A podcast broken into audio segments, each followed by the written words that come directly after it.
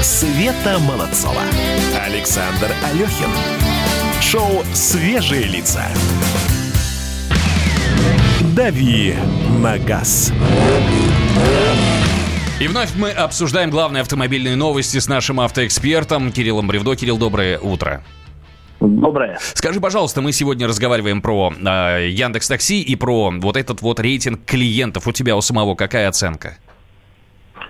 А я даже не смотрел, честно говоря. Но мне кажется, я хороший в этом плане клиент. Я всегда чаевые оставляю, веду себя тихо, не матерюсь и так далее. Ну, в Я- общем, тебе кажется, все Я тоже такие так получили думал. низкие Мгм, оценки. Да, мгм. да, да. Ладно, вернемся к актуальному. Э, ты должен был ехать на Женевский автосалон. Почему не поехал?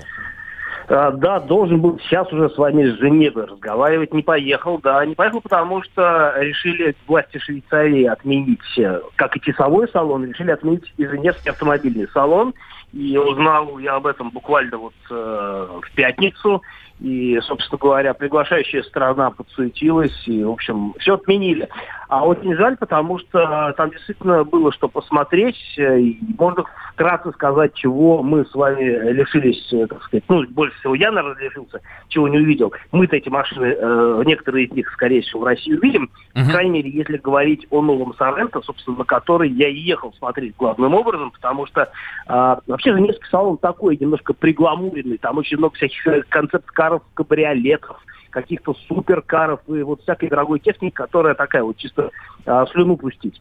А что касается таких вот прям серийных новинок, их, ну, как-то вот, не то чтобы их мало, они всегда есть, но не в таком количестве, как там, знаю, на других салонах. Вот. И э, что касается э, Женевского салона, то, э, конечно, было бы любопытно посмотреть, ну, конечно, в первую очередь, на новый Соренто, новое поколение у нас появится, на новый Mercedes GLA, это компактный кроссовер уже второго поколения, тоже должны были показать в Женеве, Мгм. и тоже, ну, не показали. А, новый Hyundai i20, ну, это любопытно, но не продаж честь, потому что машина маленькая, в России эта модель не продается, но посмотреть на общие мировые тенденции в лице отдельно взятой модели, тем более, что такой европейский формат автомобиля, было бы любопытно. А, ну, что еще? Ну, про гольф а, версии PTI мы уже с вами, по-моему, даже говорили. Да, разговаривали, неделе. ага.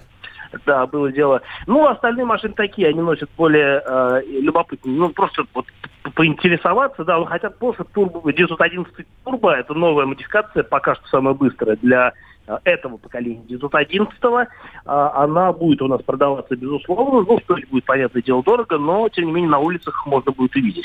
А вот всякую экзотику уже, конечно, нет. Скажи, пожалуйста, вот Женевский автосалон отменили, да? Э, Где в следующий раз можно будет взглянуть на эти автомобили? А, ну, вот сложно сказать, потому что тенденция к отмене салонов, она а, идет с разных сторон. Ну, в данном случае постарался коронавирус, понятное дело. А что касается, там, например, э, Франкфурта, который традиционно перемежается с Парижем, то есть они раз в два года каждый салон, э, салон проходит. Вот с Франкфуртом тоже вопросы, потому что говорят, что вроде как и франкфуртский салон будет уже либо не франкфуртским, либо уже не салоном. Поэтому все меньше остается публичных мест, где эти машины можно будет посмотреть. А так, конечно, ну, вы езжайте в Европу, если не боитесь коронавируса, и смотрите там, они там по улицам ездят.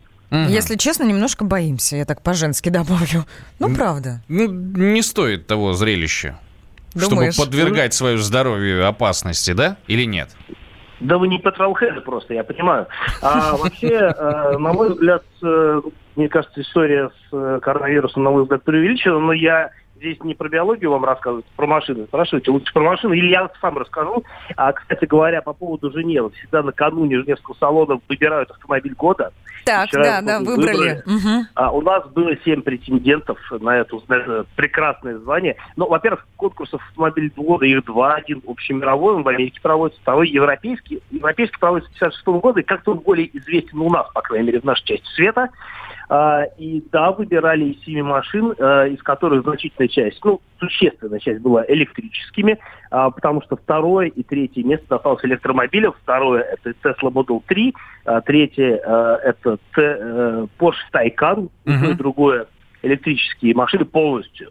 Но и первое место, в общем досталось машине в некотором смысле тоже электрической, потому что новый Peugeot 208, я его, кстати, на прошлом женевском салоне весь общупал, и мне очень понравилась машина, она классная, такая европейская, современная.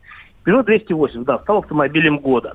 И э, почему он отчасти электрический? Потому что он существует изначально сразу в двух версиях. У него есть как бензиновая обычная версия, ну там uh-huh. дизельная, да, условно говоря, э, ну, с двигателем внутреннего сгорания, так и чистая версия на электричестве, они тоже, вот, собственно говоря, пошли так, ну, не тоже, они пошли таким путем, французы сделали сразу две машины и вашим, и нашим, вот, для того, чтобы, ну, кто что хотел, тот, то и покупал. И да, такой очень симпатичный э, формат для Европы, компактный хэтчбэк, который традиционно пользуется хорошим спросом, и это такой достойный его представитель, но нам этого не понять. А нет ли в этом, по-твоему, определенной иронии, что французы у нас стали лидерами в автомобилестроении? Ну, э, вообще, э, французы часто становились лауреатами конкурса «Автомобиль года», много разных моделей.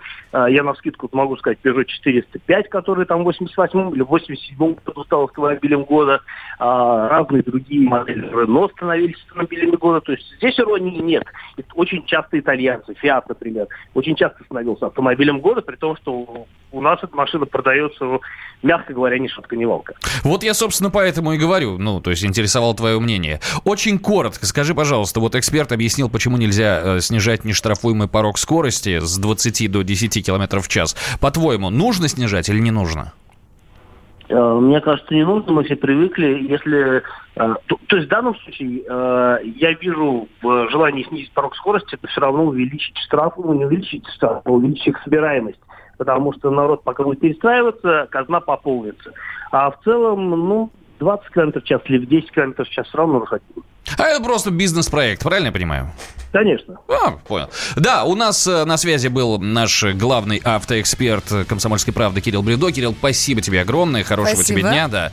Ну, а мы сейчас обратимся к трафику, который находится на вот наших Улица улицах. Города, да. да. Свежие, свежие лица.